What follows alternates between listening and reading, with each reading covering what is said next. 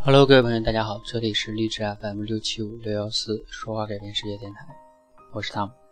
那这两天一直都没有更新电台哈，其实是源自于从周五晚上、周六、周日三天晚上我都在做这种视频直播。那如果你有看过预告的话，应该知道哈。那其实呢，嗯，在周六的晚上我直播了一个话题，叫“人人都可以做讲师”。那我谈到了一个。很多口才练习者的一个很重要的一个误区哈，这个误区呢，我把它称之为叫什么误区呢？叫目的误区。因为从呃二零一四年的十一月份开始，我成立这个电台，有好多的想练口才的这个小伙伴，他想找到我们一起来练口才，我都会让他们写一个申请信。那这个申请信呢，大概就包括他们为什么想练口才啊，对吧？然后练口才的一个。想解决什么问题这样的一个问题，那我看过他们写过很多的一些就是希望解决的问题，那大概总结起来呢，可能就包括，比如说第一个就是什么，我想改善一下我的人际关系啊，对吧？然后呢，还有一个就是希望自己在工作中，比如说开会啊或者汇报啊，然后更有逻辑，然后表现的更好一些。那还有的人说，哎，我希望能。在很多人面前可以侃侃而谈，甚至有机会做公众演讲的时候不要那么紧张。还有的人呢，觉得说，啊，平时有时候跟一些朋友啊，或者是公司的领导同事吃饭的时候，自己在那儿傻傻的在那坐着，好像嗯自己不知道讲什么，然后觉得很尴尬。那还有的朋友是，比如说在相亲上，觉得跟人家相亲的时候自己，呃，非常的不知道跟对方聊什么。对吧？很尴尬，然后呢，希望提升口才。呃，怎么讲呢？就是大家的这种呃想法哈，希望提升自己的这种想法没有任何问题哈。但是呢，问题出在了哪儿呢？就是，嗯，我那天分享的是说，大部分口才练习呢，它会有一个叫口才目的的误区哈。什么叫目的的误区呢？当时呢，嗯，我我说了这样十四十四个字哈，一共是两句话。就是说，这个目的误区用这样一个概括，用十四个概十四个字来概括是这样的：就是我们错把局部当整体，忽视了本质，看表象。这是什么意思呢？哈，解释一下你就理解了。比如说我们前面谈到的，他说他想改善人际关系，那在我看来，人际关系呢，它的核心呢应该是人品、性格，然后呢包括情商。还有包括你自己的这个你个人的一个价值，这个价值可能体现在，比如说你你有没有一些独特的能力啊，对吧？你的工作怎么样啊，对吧？呃，然后还然后才是一些，比如说你口才的技巧。就像我以前也一直强调，我说口才一定是个表象的东西。在这里边呢，我专门给大家找了一张图哈，我找了一张什么图呢？就是一个手表。大家知道有些手表哈，就是我们。看到那个表盘上的是时针，它在和分针不断在走。你要知道，这是表象，这个背后能让这个时针跟分针准时在那走，它的背后是那些表的复杂的那些齿轮。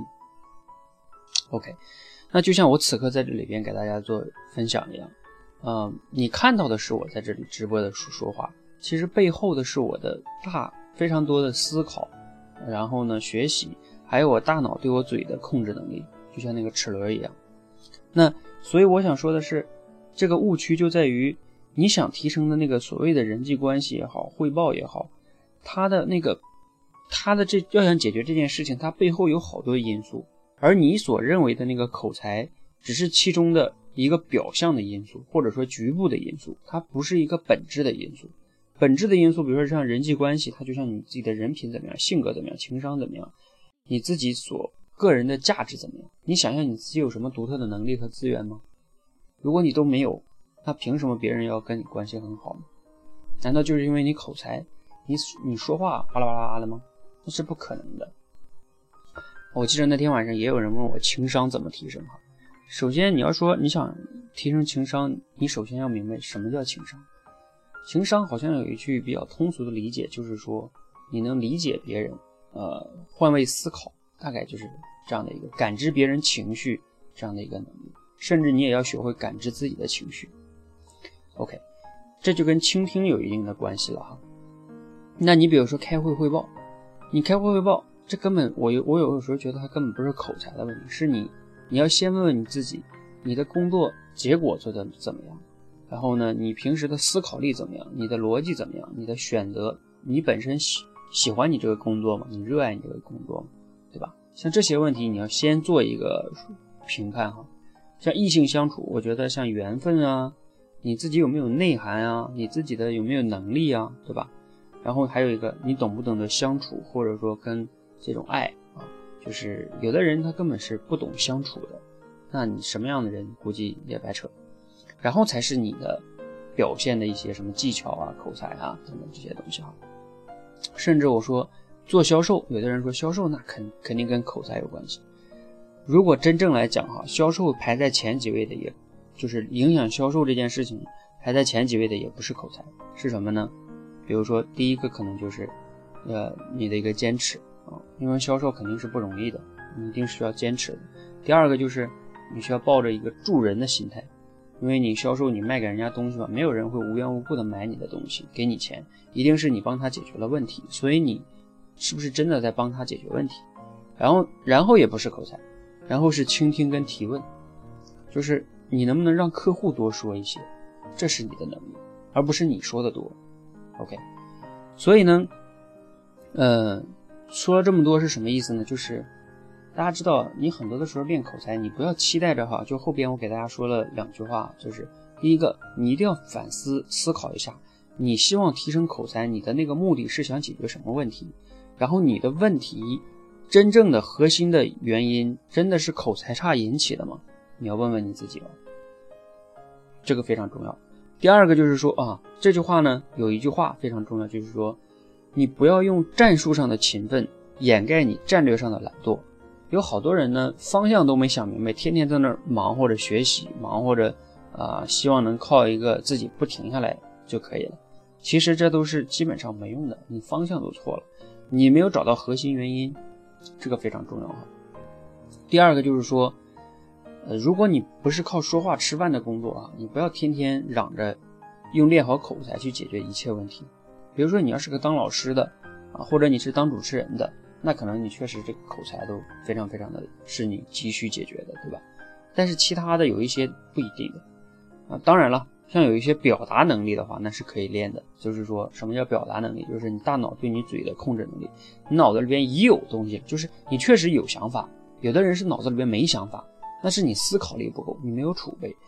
你有想法，你表达不出来，那确实是表达力的问题。表达力是可以练的哈，就是。